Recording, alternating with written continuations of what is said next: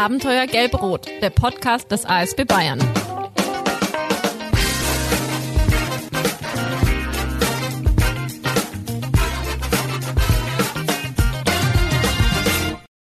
Wir grüßen aus Schwaben, genauer gesagt aus Neu-Ulm.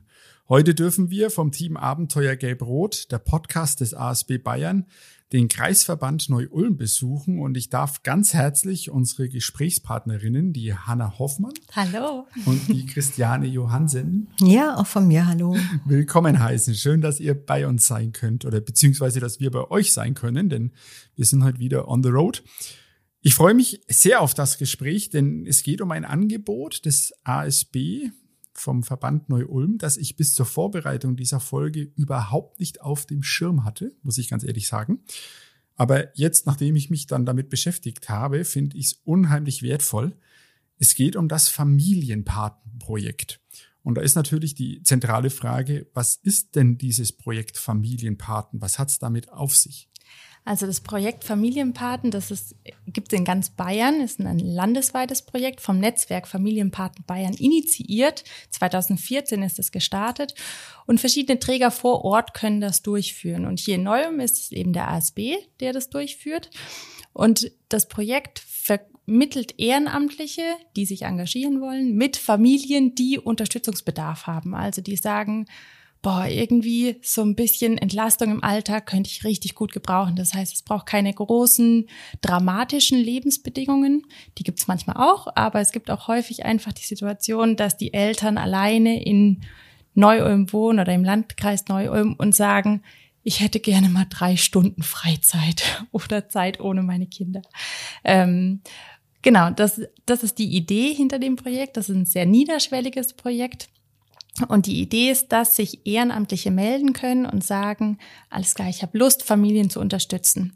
Und Ehrenamtliche gehen dann für einen Zeitraum von drei bis sechs Monaten mit der Option zu verlängern auf ein Jahr in eine Familie und unterstützen die im Alltag. Es sind immer meistens drei, drei Stunden die Woche bei Zwillingen, manchmal auch fünf Stunden die Woche, ähm, wo die Eltern einfach unterstützt werden. Hört sich spannend an. Gibt es da, hm, wie soll ich sagen, Voraussetzungen, um dieses Projekt in Anspruch nehmen zu können? Also es muss eine bestimmte Belastungssituation bestehen. Die ähm, Christiane hat es so schön formuliert. Christiane, wie hast du gesagt? Einer kommt zu kurz, ne, in der Familie. Ja. Mhm. Genau. Also das ist die Idee dahinter, dass irgendein Teil des Systems, irgendeine Person in der Familie zu kurz kommt. Sei es die Mutter, die überlastet ist, sei es ein Kind, ein jüngeres Geschwisterkind, der Vater, wer auch immer. Einer kommt zu kurz und eine Unterstützung wäre hilfreich. Und das sind die Rahmenbedingungen, die bestehen müssen. Hier in Neu-Ulm ist es so, dass wir eng mit der Koki-Stelle zusammenarbeiten, frühe Hilfen im Landkreis Neu-Ulm. Das heißt, wir unterstützen besonders Familien mit Kindern von 0 bis 3 Jahren im Haushalt. Sehr spannend. Christiane, du bist so eine Familienpartnerin ja. mhm. und hast dich bereit erklärt, uns heute Rede und Antwort zu stehen. Das freut uns. Mhm. Wie kam es denn dazu? Was hat dich dazu motiviert, bei diesem Projekt mitzuarbeiten? Ja, das war die damalige Lebenssituation vor fünf Jahren bei mir. Ich äh, lebte zu dem Zeitpunkt schon allein. Mein Sohn war längst aus dem Haus. Ich war nicht mehr berufstätig, ähm, hatte Zeit, ähm, habe schon immer gerne auch beruflich mit Erwachsenen und mit Kindern gearbeitet und suchte nach einer Möglichkeit, ja, die freie Zeit sinnvoll anzulegen, sage ich jetzt einfach mal. Und dann gab es einen Zeitungsartikel, gerade zu der Zeit, als ich auf der Suche war. Und dann dachte ich, hm, ja, hört sich gut an, könnte auch was für mich sein. Super.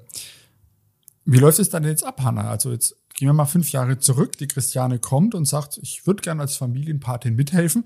Wie wird man denn jetzt so ein Familienpate? Meistens rufen mich die Leute an. Und dann freue ich mich immer sofort, jemanden am Telefon zu haben, der sagt, oh, ich habe Lust, mich zu engagieren. Und dann bin ich natürlich sehr interessiert und will mehr über die Person erfahren.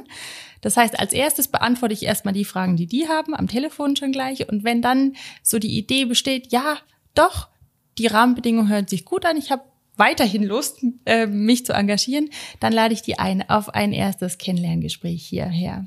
Und dann ähm, interessiert mich alles, was Sie mir erzählen wollen, um so ein bisschen eine Idee davon zu bekommen, wer ist denn die Person, die sich da engagieren will. Also das Projekt ist äh, ja im Netzwerk Familienpaten Bayern angegliedert. Die sind im Kinderschutz. Das heißt, auch da haben, müssen wir ein gutes Auge drauf haben, wer sind denn die Personen, die sich da melden. Das heißt, es findet ein ausführliches Erstgespräch statt mit den Familienpaten und dann eine sechstägige Schulung. Das Curriculum wird ähm, bereitgestellt vom Netzwerk Familienpaten Bayern ähm, und die Ehrenamtlichen oder die interessierten Personen wir durchlaufen dann die Schulung und dann lerne ich die noch mal ein bisschen besser kennen, damit mhm. ich auch weiß, wen schicke ich denn da in die Familien. Ja. Genau, also die Ehrenamtlichen, wie läuft so ein üblicher Prozess ab? Wir lernen uns kennen, telefonisch, dann vor Ort. Und wenn dann wir, wir beides sagen, ja, das können wir uns vorstellen, dann wird diese Schulung durchlaufen und dann ähm, gibt es noch eine Rahmenbedingung, und zwar die Familienpaten müssen alle zwei Jahre ein erweitertes Führungszeugnis vorlegen und so ein paar Personalsachen ausfüllen, Dokumente und dann kann eigentlich der Einsatz in der Familie schon, schon beginnen. Und was sind dann so Eigenschaften, auf die ihr achtet, wenn jemand sich bei euch bewirbt? Ich meine, ist ja eine unbekannte Person und es ist ja ein sehr vertrauensvoller ja. Job. Ja, genau. Also ähm, da spielt mein Bauchgefühl eine sehr große Rolle, würde ich sagen. Ich kann eher sagen, wen ich, wen ich weniger mhm. empfehlen würde, ähm, das sind so Sachen, wenn ich wenn ich merke, okay, da spielt Rassismus eine Rolle jetzt mhm. zum Beispiel oder die Person ist enorm ungepflegt oder da ist eine andere Motivation dahinter als Hilfestellungen zu leisten, dann würde ich sagen, nee, auf gar keinen Fall. Ähm, und ansonsten kommt das echt auf mein Bauchgefühl an, würde ich sagen. Okay. Und ähm, um es nochmal zu betonen, diese Ehrenamtlichen sind ehrenamtlich unterwegs. Also die bringen Zeit, Engagement mit. Ja. Auf ehrenamtlicher Basis, um in Familien, wo gerade Unterstützungsbedarf in welcher Form auch immer da ist, Genau. In Neu-Ulm ist es so, dass sie eine Aufwandsentschädigung mhm. für ihre ehrenamtliche Tätigkeit erhalten in den Familien. Also alle weiteren Sachen, diese Teamtreffen, diese regelmäßigen Teamtreffen, alle vier bis sechs Wochen finden Teamtreffen statt, wo sich alle Familienpaten mit mir treffen und wir in Austausch kommen. Die finden rein auf ehrenamtlicher Basis statt, also ohne Aufwandsentschädigung. Aber für die Einsätze vor Ort bekommen sie Fahrtkosten und eine Aufwandsentschädigung, die vom Landratsamt getragen werden. Und wie werden die Familienpaten auf euch aufmerksam? Die Interessenten dafür? Also läuft das über Werbung oder auch so durch Erfahrungen? Äh Mundprobe. Ja, genau. Ja, ja, ja, genau, genau. Also es ist beides, beides. Ähm, ich versuche regelmäßig Artikel in, in regionalen äh, Zeitungen zu platzieren, aber auch, oh, ich habe gehört, meine Cousine macht es. Mhm. Ich, ich finde es spannend, ich würde es auch machen oder meine Bekannte oder sowas. Ne? Ja, es könnte auch mal ein Gespräch auf dem Spielplatz sein. Familienpaten ist mit dem Patenkind unterwegs und ja. man kommt ins Gespräch mit anderen Eltern und sagt, ach, da gibt's doch was. Genau, also so kommen auch Eltern auf uns. genau, also also die Werbung, die wir machen, gilt für Eltern und äh, für interessierte Patinnen oder zukünftige Paten. Sehr genau. Gut. Und wie viele Familienpaten, Patinnen sind zurzeit im Auftrag des ASB Neu-Ulm unterwegs?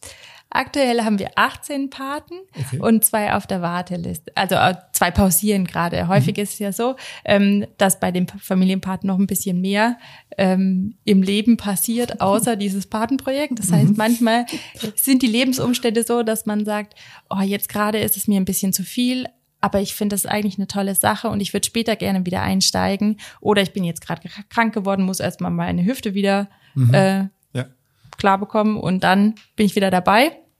Genau, also so entstehen pausierende Patinnen oder Paten oder in, in Corona-Zeiten zum Beispiel haben auch mal welche gesagt, momentan paus pausiere ich, es ist mir zu heiß, mhm. ähm, aber später bin ich gerne wieder dabei. Ja, ist ja schön. Ist doch super, wenn man da so eine Flexibilität auch haben kann. Mhm. Und wie wird dann vorgegangen, wenn jetzt auf der einen Seite eine Familie da ist, die Unterstützungsbedarf braucht, auf der anderen Seite hast du gerade gesagt, ihr habt 18 Familienpaten, Patinnen, die da gerade zur Verfügung stehen. Ähm, wie ist das jetzt? Kommt eine Familie, tritt mit dir dann in Kontakt und jetzt muss man ja irgendwie einen Auswahlprozess starten. Wer passt zu denen? Wie kann man die matchen? Wie funktioniert das dann? Ja.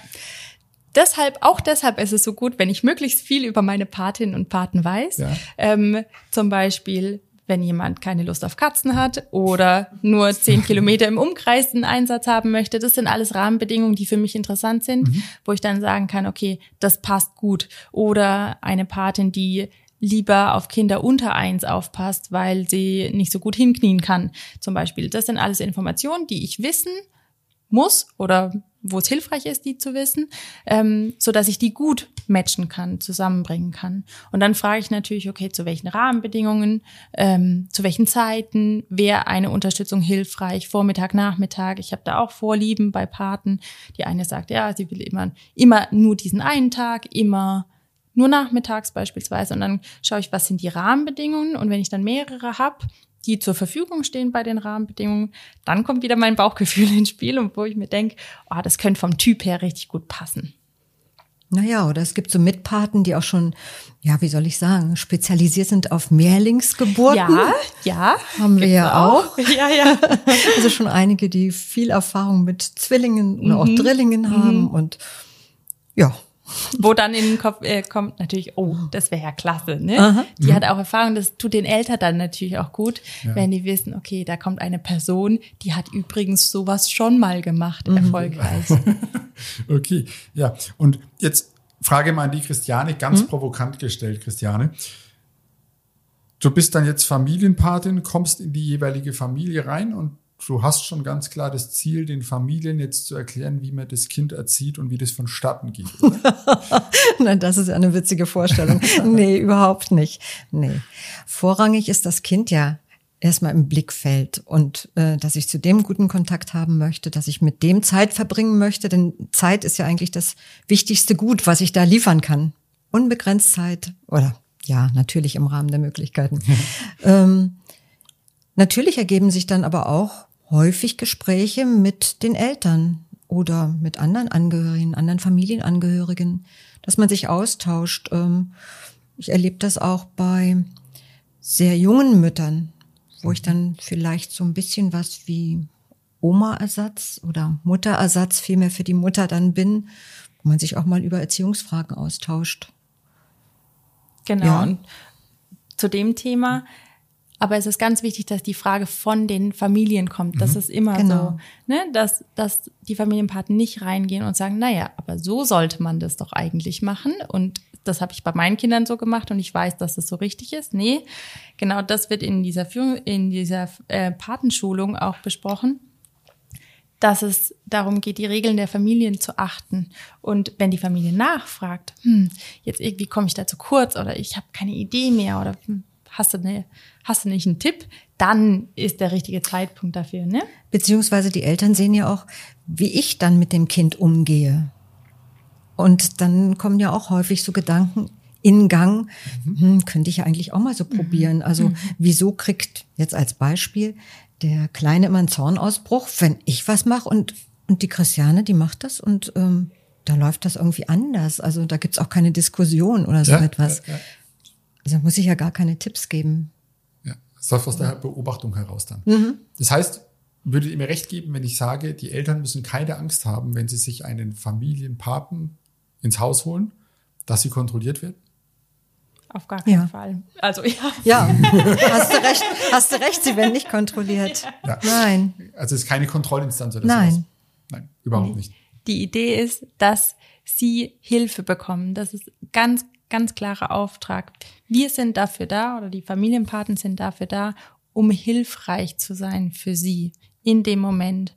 Und das passiert sehr selten dadurch, dass man kontrolliert, mhm. ähm, mhm. sondern vielmehr, dass man die Ressourcen stärkt, die da sind ähm, und dass man annimmt, was da ist.